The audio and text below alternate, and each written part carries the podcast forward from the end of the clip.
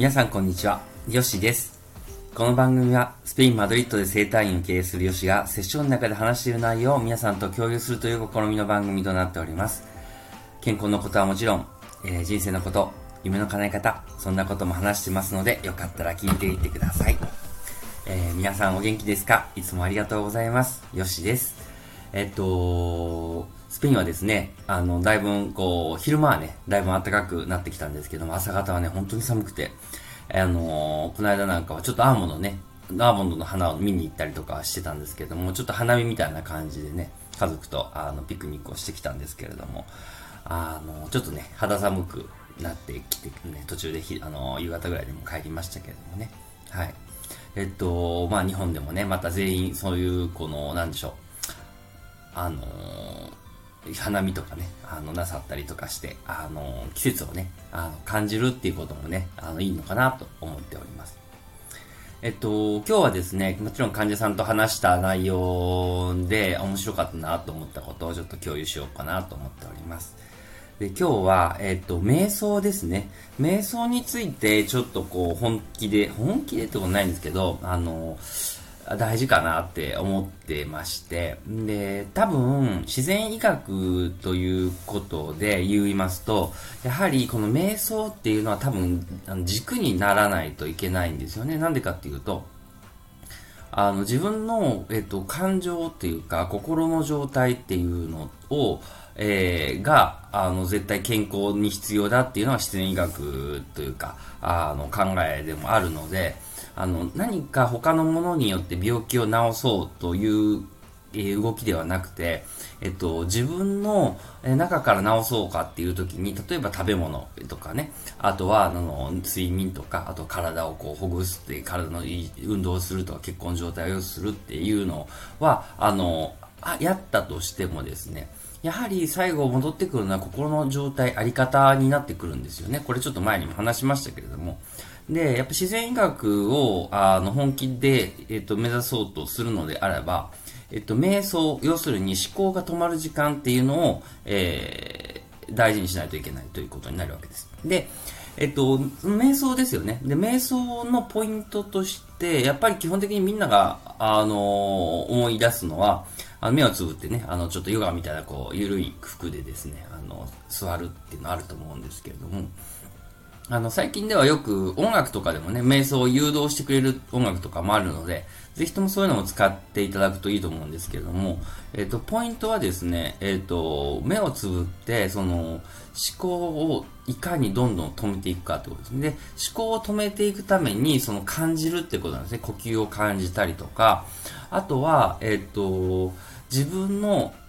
欲しい感情にフォーカスをし直すってことなんですよね。うん。で、えっと、自分のししたい、えーえっと、なりたいし、えー感情にフォーカスしていくっていうことを、えー瞑想で、えー引き続きすることによって、これがもし朝ならば、朝なりに、えっと、方向が行くんですよね。要するに、あ、今年、こう一日この感情を大事にしようっていう感じですね。だから、ある意味、なんていうのかな、あのー自分の今日の一日をどうやってつこ作っていこうかなっていう指針になるわけなんですよね。だから、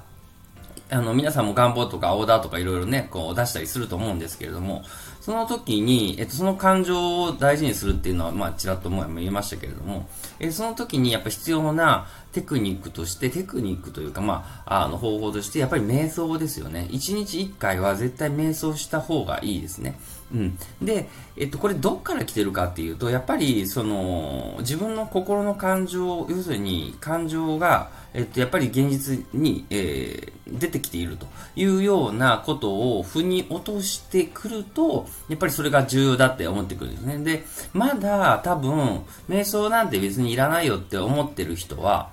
えーおそらく、うん、なでしょう。自分の外側の動く行動によって物事が実現すると思ってるんですよね。で、実際そういうで実現することもたくさんあるので、それでいいと思うんですよ。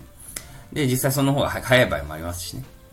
けど、えっと、それでうまくいかない場合、頑張ってるのにうまくいかないとかっていうふうにぶつかった時に、やっとその時に、あれ、なんか自分の力じゃないことが動いてるんじゃないかなって気づいた時に、初めて多分、あ瞑想とかしてみようかなとかってね。要するに自分の、えっ、ー、と、心の感情をいかに、え、落とし、えー、えー、と、大事にしていくかっていう風に感じて初めて瞑想層に行く人もいると思うんですよ。で、僕なんかも、その病気になって初めてその瞑想の重要さって知りましたし、なんか何か力で、えー、力技でできる、努力してできるって思ってたところから、努力してるけど、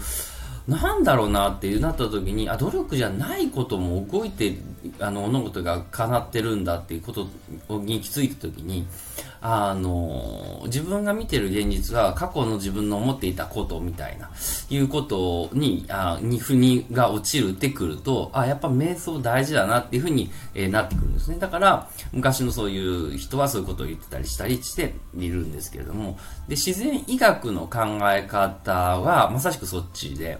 で、今の現代医学としては何か悪いことがあったら、それを病気で対処しましょう。要するに対処的な療法になってしまうんですけれども、えっ、と、自然医学の方は、もしそうなってるのは、その以前にその心の感情がそれを引き寄せてるからですよ、みたいな、いうような思考回路になってるんですね。だから、根本的にどっちがいいとか、平行に並べることではなくてですね、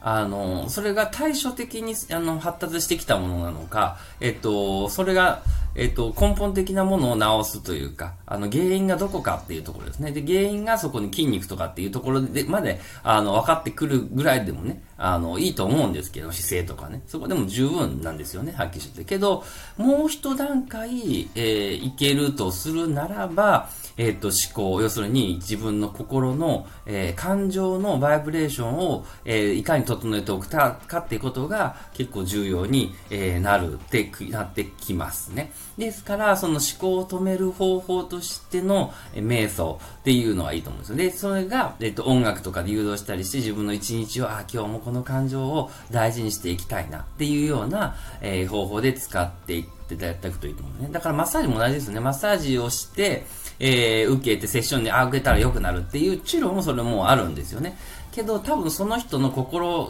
構えというか、えっと、この感情を受け、あの、維持したいとか、その、ああ、落ち着いたっていうのを、えっと、意図的に作りたいなと思ってるからこそ、それを利用して、ああ、そうそう、この感情っていうふうに、こう、自分の、えー、感情、欲しい感情をこう整えていくっていう意味合いのセッションにしていただくといいと思うんですね。で、僕たちセラピスト的には、あの、施術側としてはもちろんそれを、えっ、ー、と、全体的に物事が倒した時とか、あの、本来は、あの、すでに満たされている的な、ほっとした安心感を、えっ、とさあの提供できるようなサービスっていう風になってると思うんですけれども、うん。ですから、あの、その辺が分かってくると、えっ、と、実際健康っていうものが、あの、相当近くなってくるのかなと思います。えっ、ー、と、今日はですね、えっ、ー、と、瞑想という話をね、あの、比較的、あの、していました。で、その瞑想が、えっ、ー、と、どこを起源に来ているのかっていうことと、健康とどう関わっていくのかっていうのをちょっとこう、お話しさせていただきました。ちょっとね、変なことも話してるかもしれないんですけども、えっ、と、ちょっと思いついたので話しました。今日はこんな感じで終わります。で、今日はひな祭りということで、えっと、皆さん、えっと、お祝いしてください。では、スペインから、アディオース